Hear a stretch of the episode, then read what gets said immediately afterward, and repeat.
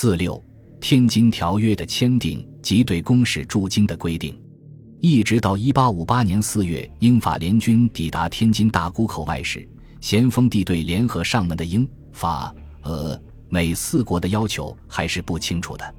他甚至一厢情愿地让军机大臣为准备出面交涉的直隶总督谭廷香制定了详尽的外交方略，对俄表示和好，对美设法机密，对法进行劝告，对英言辞诘问，如此拆散四国同盟，孤立英国，然后由俄美出面调停，可破英法以旧范围。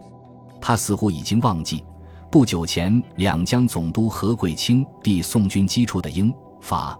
呃，美四国使节的召会，已是初步开列了他们的要求，其中就包括公使驻京，而抢先到达大沽口外的俄使普提亚廷又将此四国召会再次投递。谭廷香召集行事，无奈英法使节以谭氏伟奉到全权为由，拒不相见。谭氏请俄美代为说和，俄美却乘机提出本国的要求。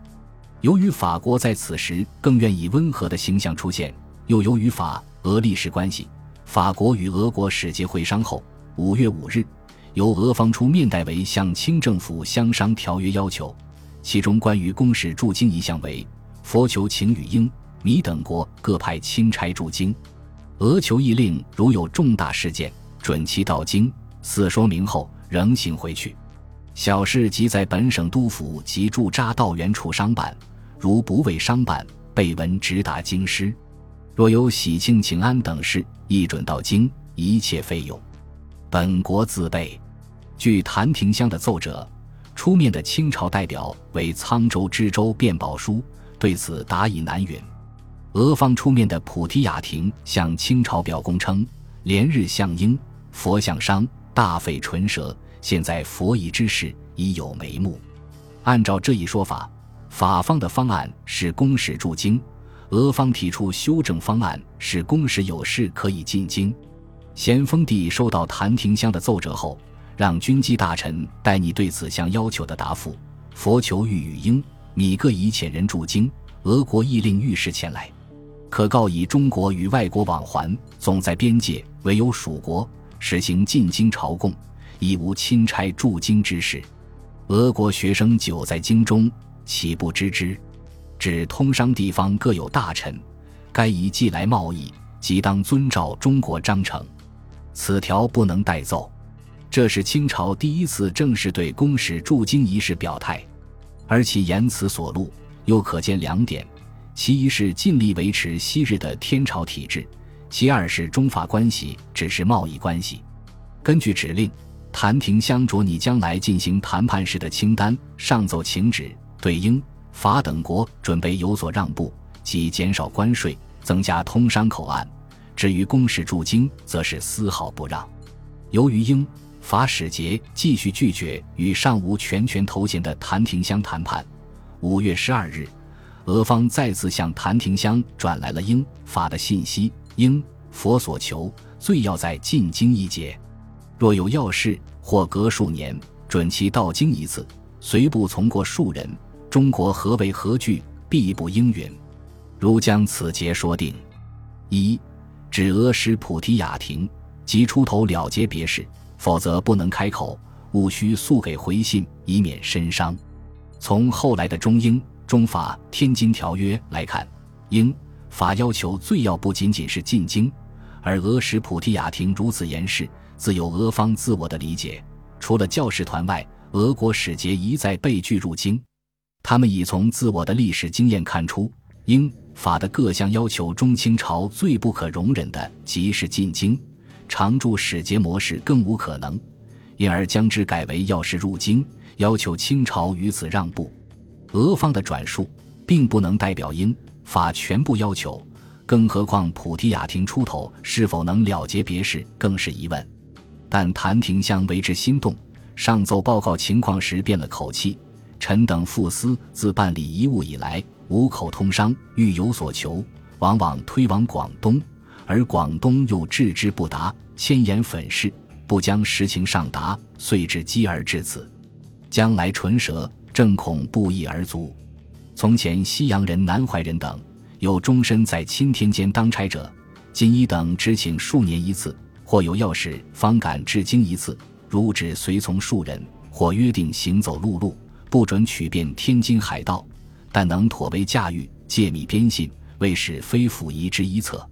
谭廷香对公使驻京模式完全不解，上奏时将之与传教士南怀仁类比，并非常相信普提雅听的话，以为那种数年一次，要是方敢至京一次，并约定行走陆路的进京方式，能够借密边信。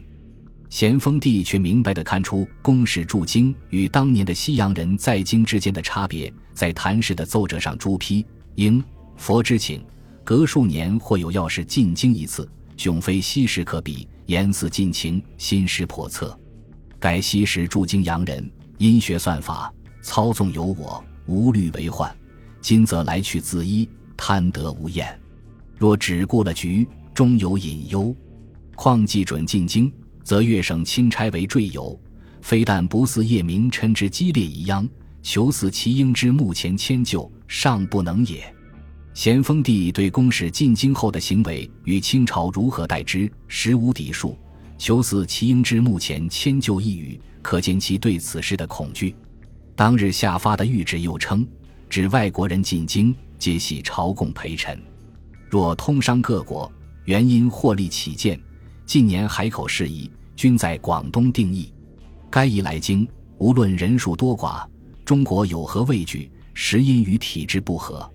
上年普求普提雅廷请许来京，尚且因接待礼节向无章程，令其停止。何况英佛两仪称兵犯顺，犹非恭顺之国可比。此次准其接见大臣，已属格外，岂能再准进京？谭廷香为等奉此次谕旨，急急忙忙又出奏，要求允公使进京。奏折中还提出一项奇特理由：进京公使倘或不公不顺，执其人，恕其罪，闭关封祸，必有所畏忌故息，其全操之自我。谭氏所言自是显论。咸丰帝对此未发评论，提醒谭：进京是为俄国一方的要求，不过是借英法为要挟。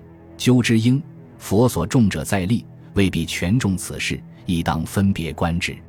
本无武力相随的美国公使列位连 W.B. 瑞跟随英法联军北上实属搭车，自然不能像英法专使那样傲慢，只与清朝全权大臣相见。五月八日，他向谭廷香递交了修约要求十一条，其中包括公使驻京或有事进京。五月十八日，再向谭廷香递交了国书，由谭元丰送交军机处。美国总统致清朝皇帝国书中文本第一句为朕选拔贤能志士，姓列，名为廉，前往驻扎年谷之下，任以亚美里加合众国便宜行事全权大臣之任。文中的朕，当属美方翻译为与清朝皇帝平起平坐而选择的措辞，便宜行事一语。也是鸦片战争后签订第一批不平等条约时，清朝钦差大臣的明显。咸丰帝于五月二十日收到此国书，阅所进国书内，该国王竟自称朕，实属夜郎自大，不觉可笑。而对驻扎年谷及公使驻京，则明确表示爱难允准。他让谭告美方：天朝体制，凡外国人许其进京者，皆系朝贡陪臣。若米利坚既是与国款待之礼，力所不载，既无章程可仿，即恐礼貌未周，转伤和好之意，此事恐难允准。也就在五月二十日这一天，英法以清朝未派出全权大臣为由，攻占了大沽炮台。二十六日，英法联军进抵天津，清军的败绩，使咸丰帝只能根据英法的要求，派出东阁大学士桂良。吏部尚书华沙那为钦差大臣，授以便宜行事，前往天津与英法等国进行谈判。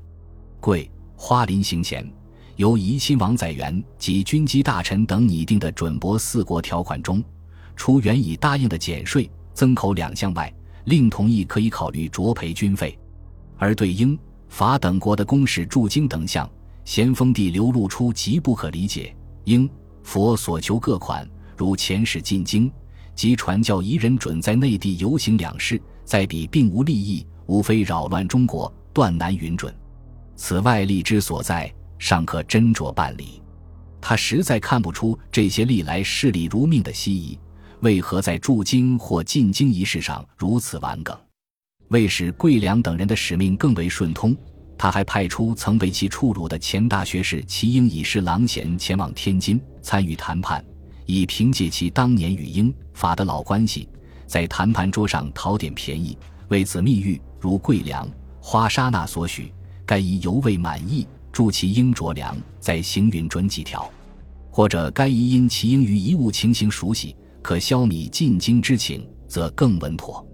接到此旨，不可先行漏泄。此时桂良等作为第一次准驳，刘其英在后，以为完全此事之人。然咸丰帝的这一招数完全失败。由桂良主持的天津谈判，矛盾的焦点很快集中到公使驻京仪式上。英方汉文副使李泰国 （Lich a n l y 提出需先行同意进京驻扎，在谈条约具体事项。桂良有意让步，上奏请旨。咸丰帝要求先订条约，然后进京，而且应行中国礼节。桂良以军情紧急，英法联军有北上京城之意相告，再请示能否同意驻京。咸丰帝两手准备，一面指示桂良等长江通商，内地游历，贻害无穷，万无准理，公使进京，总宜设法消弭。同时转告驻守通州一带的钦差大臣僧格林沁，加倍防守，准备决裂。桂良由此提出：一、长江通商，内地由利允镇压太平天国之后再办理；二、赔偿军费由广东办理；三、进京约定缓期办理。咸丰帝毫不松口，一概拒之。本集播放完毕，感谢您的收听，喜欢请订阅加关注。主页有更多精彩内容。